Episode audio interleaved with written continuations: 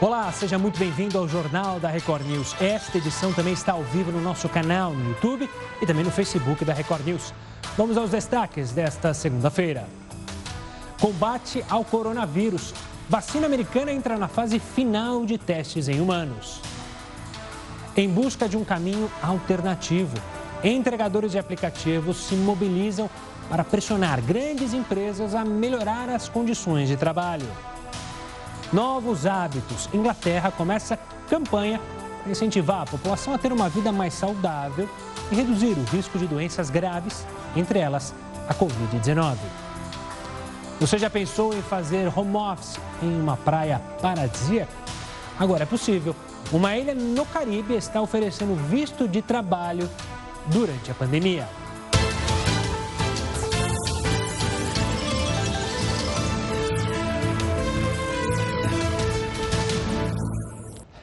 E uma pesquisa revelou como o coronavírus se espalhou aqui no Brasil. Aglomerações podem ter facilitado o início da transmissão. Cientistas da Universidade de São Paulo, numa parceria com colegas de outras instituições, sequenciaram amostras coletadas em 85 municípios. Isso entre os meses de março e abril.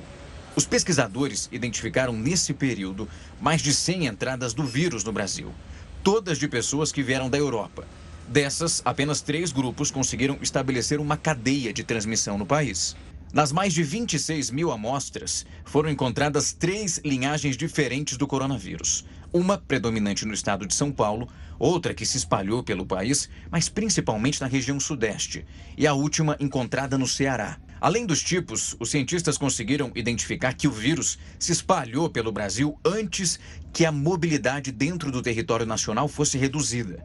E de acordo com os pesquisadores, essa ausência de restrições às movimentações e aglomerações pode ter facilitado o início da transmissão. Das três linhagens encontradas, duas se iniciaram no Sudeste, mas começaram a se espalhar por outras regiões, o que favoreceu a migração do vírus. O estudo ainda demonstrou que o uso da máscara e as medidas de distanciamento social foram responsáveis pela redução na taxa de transmissão. No começo, cada infectado transmitia a Covid-19 para outras três pessoas. E aí, com as intervenções, menos de duas eram contaminadas. Para os pesquisadores, esse cenário ideal seria reduzir a taxa de infecção de 1 para 1. A maioria das amostras é do estado de São Paulo e que concentra os maiores números de casos e mortes até esse momento. Os cientistas reforçaram essa importância de novos estudos para entender a evolução do vírus em outras regiões do país, já que a epidemia ainda está em curso. E os testes de vacinas contra a Covid-19 estão sendo feitos com mais cautela do que os cientistas tiveram quando fizeram os testes de outras doenças. Você vai entender o motivo agora na reportagem. O Brasil se tornou um lugar propício para testes de vacinas contra o coronavírus. Isso porque está entre os países com mais casos de Covid-19. Os cuidados são ainda maiores nesses testes do que os que foram adotados em relação a outras doenças. As vacinas para catapora, rubéola, febre amarela e cachumba contaram com a introdução dos vírus enfraquecidos. Dessa forma, o corpo da pessoa que recebia a vacina reagiria produzindo anticorpos contra a doença. Os anticorpos são responsáveis pela defesa do corpo. Na prática, os voluntários dos testes desenvolviam alguma forma leve da doença e depois criavam resistência a ela. Já as vacinas contra a Covid-19 não estão usando o vírus enfraquecido. Estão sendo testadas dois tipos de vacinas. A que trabalha com o vírus morto ou então com o material genético do vírus, que vai produzir os anticorpos. Depois de aplicadas, os voluntários recebem acompanhamento para verificação da eficácia e segurança da vacina. E também para identificar se eles apresentaram algum tipo de efeito colateral. A cautela é maior no caso da Covid-19 porque se trata de uma doença nova, que os cientistas não têm tantas informações. Deixando um pouco de lado a Covid-19, agora a gente fala da Procuradoria-Geral da Justiça de São Paulo, que abriu nesta segunda-feira um inquérito civil para investigar a conduta do desembargador que se recusou a usar máscara e humilhou um guarda em Santos, litoral aqui paulista. De acordo com o documento, o processo pode levar à abertura de uma ação civil para pedido de perda do cargo e cassação de aposentadoria. Após a notificação de abertura do inquérito, o desembargador, que você vê aí, Eduardo Siqueira, terá 15 dias para apresentar a defesa. Segundo o levantamento do Tribunal de Justiça, ele já foi alvo de outros 42 procedimentos disciplinares. E a Caixa iniciou hoje a nova pausa no pagamento das prestações dos financiamentos imobiliários. Quem tem mais informações sobre esse tema é o Heroto Barbeiro, que participa aqui sempre. Heroto, olá, conta mais pra gente.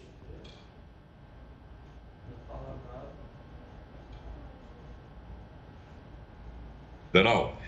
Agora, a tal tem a oportunidade de suspender por mais dois meses o pagamento. Então, somando todos esses tempos, a gente tem seis meses ou 180 dias. Mas olha, há algumas características importantes que gostaria de chamar sua atenção, não só para você que comprou um imóvel financiado pela Caixa, mas se algum parente da sua família também comprou. Ou se você tem algum amigo que também comprou. Então você dá a dica para ele: olha, tem uma mudança interessante lá, ok? Vamos então a essas mudanças para ficar fácil da gente poder entender e poder uh, aproveitar essa oportunidade de pagar. O que, que mais? Então veja o seguinte: tem mais de 60 dias. No total, são seis meses ou 180 dias que a prestação dos imóveis estão pausadas. Pausadas quer dizer o seguinte: olha, vocês uh, vão pagar isso depois, não, não precisa pagar agora. Logicamente que isso se deve ao coronavírus, à crise econômica que a gente está vivendo e à grande quantidade de pessoas desempregadas, mais de 12 milhões e meio de desempregados. Bom, mas aqui tem um outro passo interessante ainda nessa, nessa pausa. Qual é? Dessa vez, ela não é automática, hein? Essa vez você tem que solicitar lá. Ou você entra no aplicativo da Caixa, o aplicativo Habitação, ou vai numa agência da Caixa Econômica Federal, o que não é muito bom agora por causa da, da aglomeração. Ou então tem o próprio telefone da Caixa fácil de você, de você encontrar. Então isso não é automático. Para pedir mais dois meses, você tem então que, que entrar em contato com a Caixa através de um desses, desses canais que eu acabei de colocar aí na telinha para você não esquecer, ok? Outra informação importante em relação à Caixa é o seguinte: total, são seis meses, se você quiser, são seis meses, para que você possa pagar depois. Você vai dizer, mas é muita gente. Só para você ter uma ideia, olha a quantidade: são 2 milhões e 400 mil pessoas que compraram casa própria. E pegaram uma grana emprestada da Caixa Econômica Federal, no total de 8 bilhões e 600 milhões de reais. É muita grana mesmo. Mas a Caixa é muito forte, né? como você sabe, é um dos maiores bancos do aliás, é um dos cinco maiores bancos do Brasil, e ela pode então bancar isso, mas não é pelos nossos belos olhos. Há uma razão que é o seguinte: não esqueça o seguinte. Se vai aumentar o financiamento, e fazer, mas eles vão cobrar juro? Vão. Eles vão cobrar seguro? Vão. Mas o que, que eles vão fazer? Eles vão diluir o juro e o seguro nas prestações que vão vencer depois. Então eu deixei de pagar durante seis meses. Esse período vai contar juro, porque eu não paguei essas prestações. E vai contar o seguro também. É verdade que não vai ser cobrado de uma única vez, porque a pessoa está sem dinheiro, pode pagar. Vai haver uma diluição nas prestações que ainda restam. Então, se você vai ter que pagar ainda mais 5 anos, mais 10 anos ou 15 anos, vai ter um pedacinho lá, que é esse período que você não pode pagar, que a Caixa está chamando então de pausa. Então, tá aí, Gustavo, uma informação importante né, para que as pessoas possam alinhar e possam organizar sua, as suas finanças pessoais. Boa, Heroto, informação importantíssima para o sonho da casa própria não se tornar um pesadelo durante esse momento de pandemia. O Heroto volta daqui a pouquinho aqui conosco. Agora, olha só essa história. Os integrantes de um grupo de pagode que teve a live interrompida por um tiroteio deram detalhes sobre o susto que passaram. O grupo contou que o show online em Angra dos Reis, no Rio de Janeiro, já tinha começado apenas três minutos quando foi invadido, antes de serem interrompidos pelos tiros e pela movimentação dos policiais do interior do imóvel. Não invadido, né? Mas os policiais usaram esse imóvel porque estava tendo é, um criminoso fazendo uma festa do outro lado. Os músicos foram surpreendidos pelos policiais armados. Os agentes pediam para que as pessoas se deitassem no chão tudo transmitido ao vivo pelas redes sociais. Como eu disse, o, como eu disse, o alvo da polícia era a casa vizinha, onde lá milicianos estariam promovendo uma festa irregular. A polícia nega que tenha se enganado e diz que entrar nos dois imóveis ao mesmo tempo foi uma estratégia para justamente evitar uma fuga. Eles estavam muro com muro, ou seja, os milicianos que estavam na outra festa podiam pular esse muro. Então, a tática usada pela polícia e assustou, claro, é, os cantores e quem estava acompanhando o vídeo, mas foi tudo bem programado para prender quem de fato deveria ser preso. Você vai ver agora imagens impressionantes de acidentes envolvendo carros e trens em cruzamentos de linhas férreas daqui do estado de São Paulo. A primeira, o motorista tentava atravessar a linha quando o carro teve uma pane. Ele foi então atingido em cheio e arrastado por alguns metros.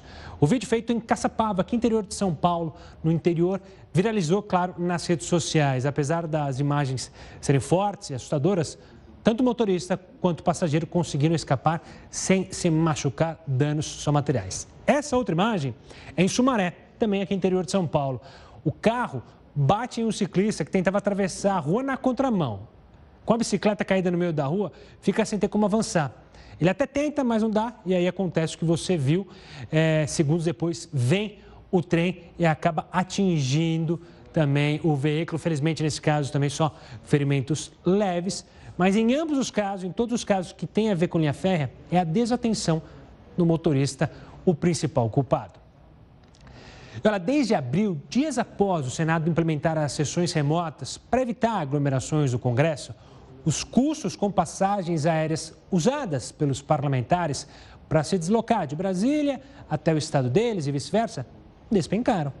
Em relação ao mesmo período do ano passado, veja só, a economia chegou a 91%, o que equivale a mais de 4 milhões de reais. O valor é referente a custos de locomoção de senadores, assessores e servidores. No caso dos servidores, inclui também os gastos com diárias. Mas, de acordo com o Senado, o valor poupado poderá ser usado para custear outros gastos dos nossos parlamentares. E a partir desta segunda-feira, aposentados e pensionistas do INSS podem fazer a prova de vida por meio de um procurador ou representante legal que não está cadastrado no Instituto Previdenciário. Vamos explicar?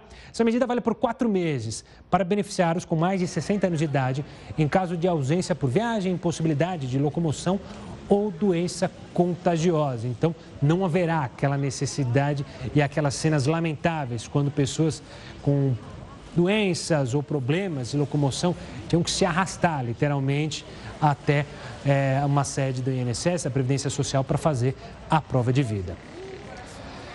Vamos falar mais de STF. A ação no Supremo Tribunal Federal contra o bloqueio das contas de apoiadores do governo nas redes sociais já tem relator. O repórter Yuri Ascar vai contar para a gente quem é. Uma boa noite, Yuri. Boa noite, Gustavo. Boa noite a todos. O relator é o ministro Edson Fachin. Ele foi escolhido para analisar o pedido feito pelo presidente Jair Bolsonaro para o imediato desbloqueio das contas até o julgamento do caso. Na semana passada, perfis de apoiadores do governo foram bloqueados por determinação do ministro Alexandre de Moraes, que cuida do inquérito das fake news. Para o presidente Jair Bolsonaro, a decisão é inconstitucional e fere os direitos fundamentais, como a liberdade de expressão e os exercícios do trabalho e do mandato parlamentar. Faquim não tem prazo para analisar o pedido. Voltamos ao estúdio da Record News. Obrigado, Yuri. Pegando o gancho do presidente, o presidente Jair Bolsonaro sancionou um projeto de lei que flexibiliza a validade de receitas médicas durante a pandemia. Esse projeto assegura que prescrições médicas ou odontológicas serão válidas enquanto durarem as medidas de isolamento social adotadas no combate ao coronavírus.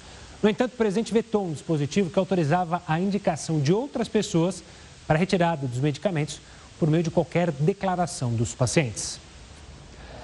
Você que está acompanhando o jornal da Record News e quer mandar mensagem para a gente, aí vai a dica. Só mandar um oi para o número que já está na sua tela, 3300 5555. Repetindo, 3300 5555. Quando você mandar mensagem, vão aparecer algumas opções de jornais. Para falar especificamente com a turma, com a equipe do jornal da Record News, digite a opção 4. Depois disso, é só escrever a sua sugestão de pauta, a sua denúncia. Continue participando por lá, eu aguardo a sua participação. Você que está em home office, em home office, já pensou em fazer esse trabalho remoto numa praia paradisíaca? Agora é possível, pois é, o governo de Barbados, lá no Caribe, está oferecendo visto de trabalho durante a pandemia. Os detalhes sobre esse assunto e muito mais informações ainda nessa edição do Jornal da Record News. Os brasileiros estão investindo cada vez mais no Tesouro Direto. O volume de aplicações cresceu quase 9% no primeiro semestre do ano. Tesouro Direto, que é o programa de investimentos do governo federal, fechou os primeiros seis meses de 2020 com mais de 61 bilhões de reais em aplicações. Esse número é quase 9% maior do que o registrado no mesmo período do ano passado. A plataforma registrou em junho mais de um milhão de investidores ativos. O programa permite que as pessoas físicas comprem títulos públicos federais pela internet. O governo, por meio dele, financia essa dívida pública. Em troca, paga juros aos investidores. Com as quedas constantes da taxa básica de juros da economia, a Selic, e também a inflação controlada, os investimentos em renda fixa, como é o caso do Tesouro Direto, passaram a remunerar menos. O que explicaria então esse crescimento? do programa. Por ter a garantia da fazenda pública, o Tesouro Nacional é considerado um dos investimentos mais seguros do mercado. O Tesouro Selic, cujo rendimento é atrelado à taxa básica de juros, foi o título mais procurado nesse período.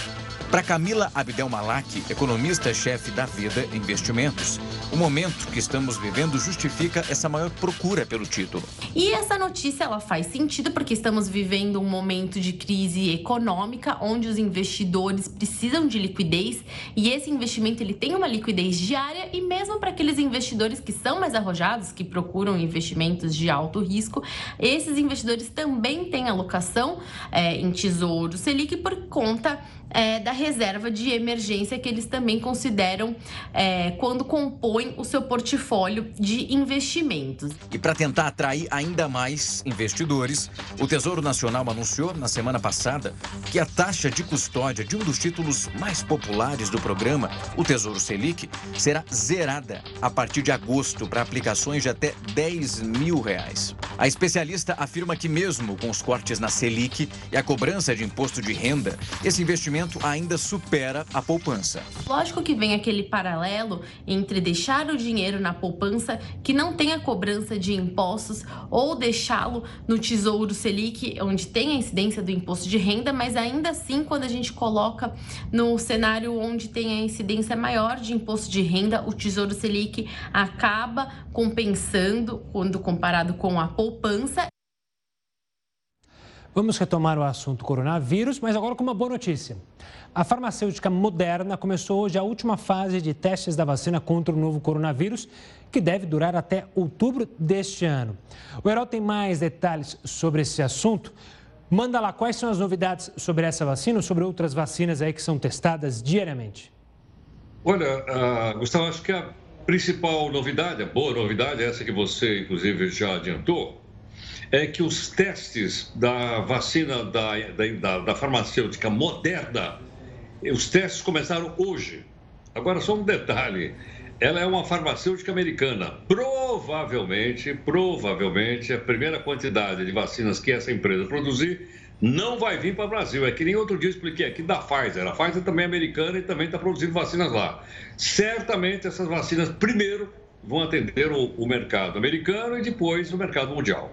Mas nós temos aqui, precisamos ficar preocupados com isso, porque nós temos aqui pelo menos duas possibilidades de vacina. Quais são elas? São aquelas que são passadas por fase. Então, é fase 1, a gente fica falando fase 1, fase 2, fase 3, e eu não entendia muito bem, então fui avaliar para a gente poder entender o seguinte. O que, que é uma fase 1 de vacina? É quando eles começam o primeiro teste da vacina. O primeiro teste é a fase 1, ela geralmente é, ela, ela dura seis meses tem mais ou menos umas 100 vacinas aí nessa fase 1. Bom, passou pela fase 1, nós vamos então para a fase 2, quando são feitas centenas de testes, ou seja, uma porção de gente recebe a vacina para saber se ela não tem efeito colateral, se ela não dá dor de cabeça, se ela não dá dor de barriga, por aí afora. Isso leva mais ou menos, mais ou menos, um ano.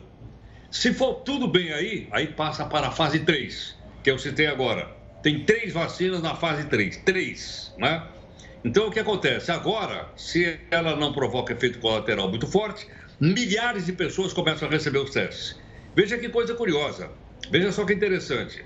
Ela levaria até um ano e meio para passar pela fase 3. Mas não é isso que está acontecendo. Há uma competição global muito grande, com mais de 120 farmacêuticas, e eles estão acelerando o processo para passar para a fase 4. Qual é a fase 4? é a hora que a vacina está disponibilizada e vai ser ou comprada pelo governo ou vai ser comprada por cada um de nós. De um jeito ou de outro, a gente vai pagar. Porque quando o governo paga, ele não dá isso de graça, ele já cobrou da gente na forma de imposto. Então a fase 4 nem tem ninguém ainda na fase 4, infelizmente, mas uh, aí ela estaria disponibilidade. Então vamos lá aqui. Quem é que está na fase 3, só para a gente recapitular né, e olhar de uma maneira otimista para o nosso país? Vamos lá.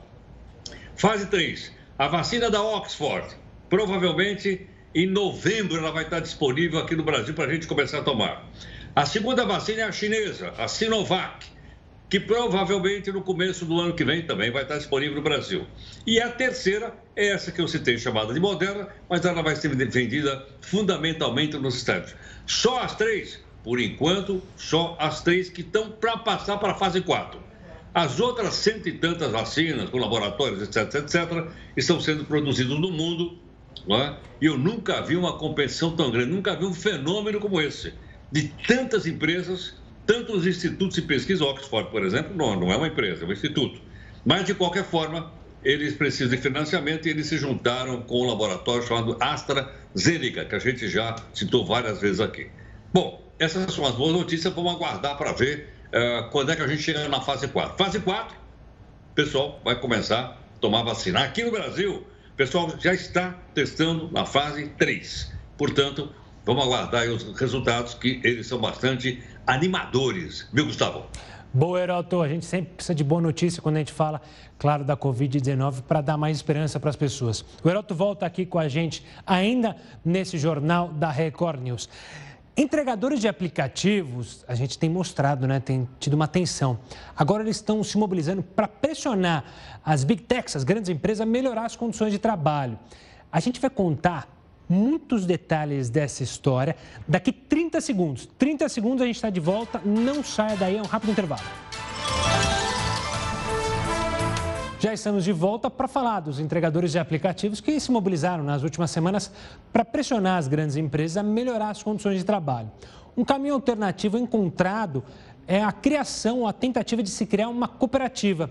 Para explicar o que é isso, nós convidamos o advogado Rafael Zanata, que está colaborando com o movimento e é tradutor do livro Cooperativas de Plataforma. Obrigado pela participação aqui conosco, antes de mais nada. E agora eu quero entender, acho que muita gente de casa sabe o que é uma cooperativa, é, já, já viu algum negócio funcionar assim. Agora, como funcionaria uma cooperativa para brigar com aplicativos, ou seja, entrar nesse mundo tecnológico? É, isso tem como caminhar?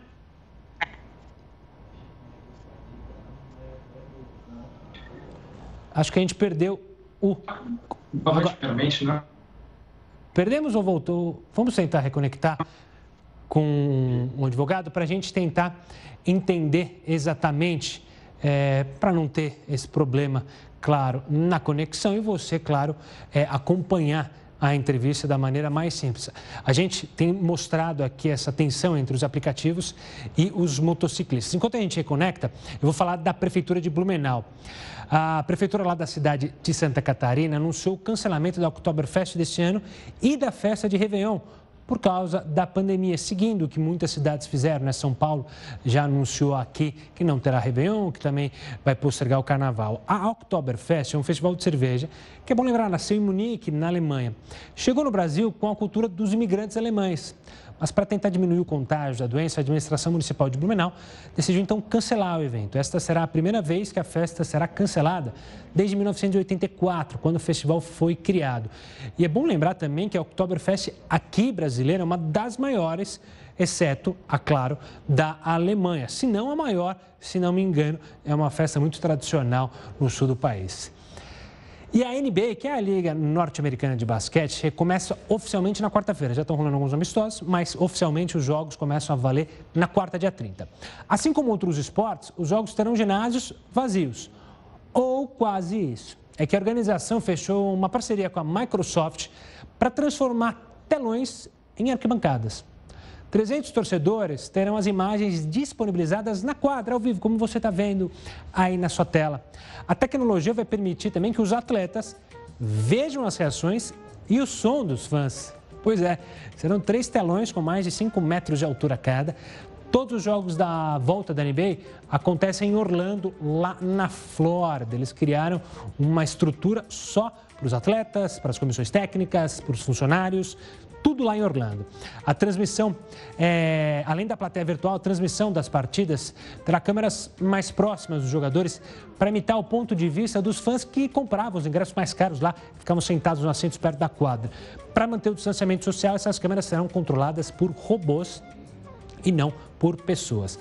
Vamos falar de novo com o Rafael Zanata, que agora sim está recuperado o nosso contato para a gente entender. Rafael, explica para a gente como é que funcionaria então é, essa ideia que começa a ser criada. Claro. É, boa noite. Não, vamos voltar para o Rafael, acho que ele só deu um probleminha, é só virou a tela, agora sim. Tudo bem, tudo bem. A imagem está boa, né? Agora está ok. Legal, boa noite. É, essa é uma ideia que, na verdade, está ligada à, à, possibilidade de cooperativas de tecnologia. Muita gente acha que esse é um universo específico da reciclagem ou de outros materiais, mas existe hoje no mundo inteiro diversos projetos né, de construção de cooperativas para plataformas, o seu Uber, o seu iFood, etc. E essa é uma possibilidade que tem explorada cada vez mais no Brasil.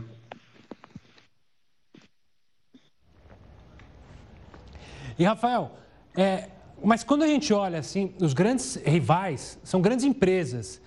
E o mundo tecnológico é caro, ou seja, criar um aplicativo, disponibilizar é, pessoas, ou seja, gasta muito dinheiro. Como funcionaria isso? É, o investimento é alto mesmo. Né? As experiências, inclusive de cooperativas de TI no Brasil, estimam que prototipar um aplicativo custa pelo menos meio milhão de reais. Então, um dos grandes desafios postos hoje aos entregadores que querem se organizar é justamente como conseguir esse investimento, como conseguir pelo menos meio milhão de reais para começar a prototipar um aplicativo e autogerir o seu, o seu mercado, por assim dizer. Isso não é tarefa fácil, todo mundo que pesquisa a área reconhece que é super difícil e é preciso também quebrar um pouco dessa ingenuidade de que é uma tarefa fácil, não é simplesmente uma, uma coisa de instalar o dedo e no dia seguinte você conseguir organizar. Tanto é que essas empresas de tecnologia investem há muitos anos em tecnologia de ponta, em plataformas e aplicativos e bases de dados. Existe alguma, algum caso de é, exemplos internacionais que deram certo? Ou também ainda esses exemplos internacionais caminham a passos pequenininhos? Eles são pequenos em geral. É, ano passado teve um grande encontro de plataformas e cooperativas em Nova York no qual se reuniram centenas delas. Elas geralmente operam nos seus bairros, são pequenas, elas não têm a escala de uma Uber ou de um iFood, por exemplo, mas muitas delas têm se organizado em modelos federados, ou seja, o mesmo aplicativo poderia conectar várias é, empresas ou cooperativas pequenas nos bairros. Isso tem surgido na França, na Itália, na Espanha, nos Estados Unidos a gente tem visto agora projetos parecidos na América Latina e, eventualmente, no Brasil nos próximos anos. Então, é uma possibilidade é, de constituição desse tipo de, de cooperativismo. Rafael, quero agradecer demais a sua participação para explicar essa nova ideia aí tomada pelos motoristas, pelos motociclistas de aplicativo. A gente vai ver no que vai dar. Aeroportos terão um sistema de embarque por reconhecimento facial. Os detalhes você vai ver daqui a pouco.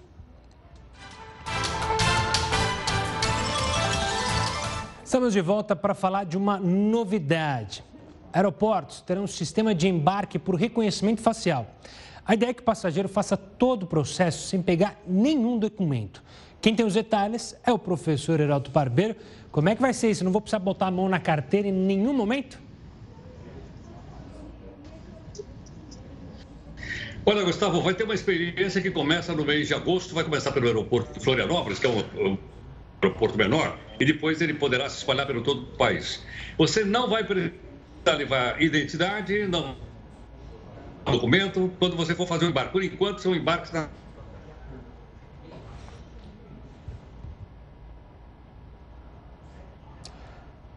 O professor ficou paralisado ali.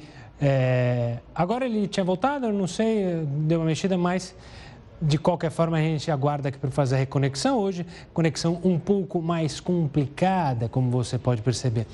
Mas a ideia é boa. Vamos lá de novo com o professor para falar. O professor estava falando da ideia no aeroporto começar no, em Florianópolis, é, não, pegar, não precisar pegar documento. Por favor, continue. Ok, então só para completar, Gustavo, dizendo o seguinte: não vai precisar usar documento, você vai tirar uma selfie, vai haver o reconhecimento facial. Ou seja, você não vai precisar pegar o cartão de embarque quando você chegar no aeroporto, você vai entrar e reconhecido pela face, nesse primeiro momento. E aquele negócio de você chegar no, portão e ter que apresentar também o cartão de embarque também não vai ser necessário. Também você vai ter o reconhecimento facial. Então, dessa maneira, vai ficar muito mais fácil você embarcar nos aeroportos sem necessariamente ter que levar o documento com você. Às vezes, as pessoas até esquecem o documento e você sabe que sem documento não embarca. Mas, eh, por enquanto, é um teste. Começa em Florianópolis a partir de agosto do ano que vem. Mas sabe qual é a minha esperança, Gustavo? Manda, qual que é? A minha esperança é que isso chegue no metrô. Porque quando eu vou trabalhar aí, vou de metrô. Eu Sim. pago o metrô, eu compro o bilhetinho e tal. Mas a hora que tiver isso, eles olharem a minha cara, pegar, vai, vai dizer, pô, esse cara tem mais de 70 anos, pô, ele não paga. Aí eu, pimba, entro direto no metrô sem pagar.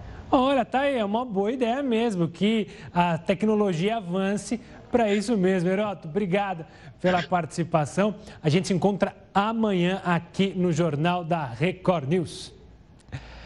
Você aí na sua casa já pensou fazer home office numa praia paradisíaca, tranquilão? Agora é possível. Pois é, o governo de Barbados, lá no Caribe, está oferecendo visto de trabalho durante a pandemia. Os detalhes eu te conto no próximo bloco. O Jornal da Record News de volta para falar que a Anvisa passou a exigir que receitas com indicação de vermectina fiquem, vermicina fiquem retidas em farmácias. Isso aconteceu depois de uma alta na procura pelo vermífugo, que não tem nenhuma eficácia comprovada contra a Covid-19. O presidente executivo da Associação Brasileira de Redes de Farmácias e Drogarias, Sérgio Mena Barreto, explica como é que vai funcionar a venda do medicamento. Obrigado pela participação aqui conosco. Então, como é que será para evitar que falte medicamento para realmente quem precisa? Bom, a partir da nova regra da Anvisa, é bom esclarecer que, na verdade, essa regra já está em vigor, ok?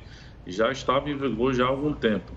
Na verdade, esse medicamento ele fica similar àqueles medicamentos controlados. Você tem que ter uma receita, essa receita tem que ter uma via, e essa via vai ficar retida na farmácia, ou seja, você só vai conseguir comprar esse medicamento com uma prescrição médica, e a farmácia vai ter que registrar isso, esse medicamento, no sistema da Anvisa. Então, ele passa a ter um controle realmente muito mais restrito. Só para as pessoas entenderem em casa, anteriormente esse remédio era vendido sem receita, as pessoas poderiam ir lá comprar tranquilamente, por isso que houve essa busca desenfreada e a falta do medicamento agora? É, esse remédio ele, ele, ele é da classe do antiomítico, né? ou seja, antiomítico. Aquele remédio que você usa para verme, remédio que você usa para piolhos, essas coisas todas. Então, ele está muito nessa classe de produtos. Então, realmente, ele tinha uma venda em que as pessoas faziam uso habitual, e tem gente que tem hábito de fazer isso a cada seis meses, a cada uma vez por ano, utilizar esse produto para reduzir a verminose, esse tipo de aplicação. E à medida que isso foi anunciado como sendo, um, digamos, uma potencial solução para a Covid-19, esse medicamento sofreu essa busca desenfreada. Essa mesma coisa aconteceu com a, a cloroquina, aconteceu com outros produtos à medida que vai saem essas notícias, né, e as pessoas têm muita, digamos assim, buscam uma solução imediata para esse problema, é, acaba que isso teve uma procura mais do que a gente esperava no momento. E Sérgio, existe punição para quem não seguir a norma, ou seja, que continuar vendendo sem é, os moldes que você mencionou no começo da entrevista? Sim, existem. Hoje é, você tem uma, essa regra para a venda de produtos controlados e para a venda do produto que você tem, é, que tem a retenção de receita, ela é uma regra muito clara e é muito observada pelas farmácias. Né? Então, existe todo um, um acompanhamento, inclusive, de estoques, né? no caso é, desse tipo de produto que é controlado. É, só, para o espectador ter uma ideia, a ivermectina ela vendia uma média de 600 mil caixas né, por mês em janeiro, em torno disso, janeiro, fevereiro, e essa busca saltou para 8 milhões de caixas. Óbvio, então é um, um, um aumento de mais de 1.200% se a gente for utilizar os dados de junho e compará-los com janeiro passado. Óbvio que essa, essa busca também aumentou é, em função de órgãos públicos ou estados que passaram também a comprar o produto. Então, muitas prefeituras, às vezes, fazem essa compra, né? não dá tempo de fazer licitação e a lei permite licença de dispensação e acabam comprando isso diretamente do estoque da farmácia ou do distribuidor. Sérgio, obrigado pela participação e pela explicação sobre essa busca desenfreada e essa nova norma para evitar que esses remédios que acabam fazendo, entre aspas, sucesso com as pessoas, pela possibilidade de serem produtos que vão combater a Covid-19 e acabarem nas prateleiras. A dica é sempre essa siga o que o seu médico prescrever. Se o médico prescrever determinado medicamento e você confia nele, você compra. Se não, não tem por que comprar algo que seu médico não prescreveu. Você já pensou em fazer home office? Uma praia paradisíaca, tranquilão, pé na areia? Pois é, agora é possível. O governo de Barbados, do Caribe, está oferecendo visto de trabalho durante a pandemia. Acabou de criar um visto chamado de Barbados Welcome Stamp. Esse programa permite que o estrangeiro passe um ano na ilha trabalhando remotamente. Mas é claro que deixar a mesmice do trabalho em casa para optar por esse escritório a céu aberto também tem vantagens e desvantagens. A permissão custa cerca de 10 mil reais por pessoa, ou então 15 mil por família. Além disso, é preciso ter uma renda anual comprovada de 260 mil reais e seguro de saúde. O governo de Barbados pode vetar candidatos ao visto por motivo de segurança nacional. Após a solicitação, as autoridades têm uma semana para responder se concedem ou não o visto. O trabalho pode ser mais prazeroso em Barbados para quem fica triste por toda vez que o frio está chegando.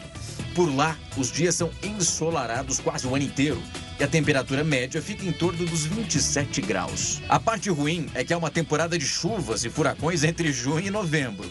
E nessa época as chuvas são bem fortes, mas logo elas vão embora. Geralmente, Barbados está fora da rota dos grandes furacões, mas mesmo assim a ilha está exposta a tempestades tropicais. Em 2004, foi a última vez que o furacão atingiu esse local. Uma pessoa, infelizmente, acabou morrendo. Outro ponto importante a ser observado é o sistema de saúde local. A ilha tem um hospital, policlínicas, postos de saúde e clínicas privadas. Para ter acesso aos serviços, é necessário já ir com plano de saúde ou então contratar em seguradoras locais. Apesar dos custos que os estrangeiros vão ter, eles podem se sentir bem cuidados, porque a ilha chegou a ser elogiada pela Organização Mundial da Saúde pelo papel que está exercendo no combate ao coronavírus. Eles fizeram isolamento total e as pessoas só podiam ir ao supermercado em dias determinados pelas autoridades. Os idosos e pessoas com deficiência tinham que fazer compras em dias diferentes. O turista que decidir trabalhar lá na ilha pode ficar hospedado em mansões, apartamentos, hotéis ou então casas de aluguel. E de acordo com o levantamento do site Espantistan, uma casa para duas pessoas com 85 metros quadrados pode custar por mês entre 3 mil e 409.700 reais. E a melhor parte de trabalhar remotamente em uma ilha é a folga. Não vai existir tédio nesses momentos livres, não. Os estrangeiros podem surfar, mergulhar e até fazer passeios de jet ski. Bom, eu queria pertencer a essa nata que pode fazer isso, mas isso não me pertence. O Jornal da Record News fica por aqui. Tenha uma ótima noite e acompanhe agora mais uma edição do Jornal da Record. Tchau, tchau.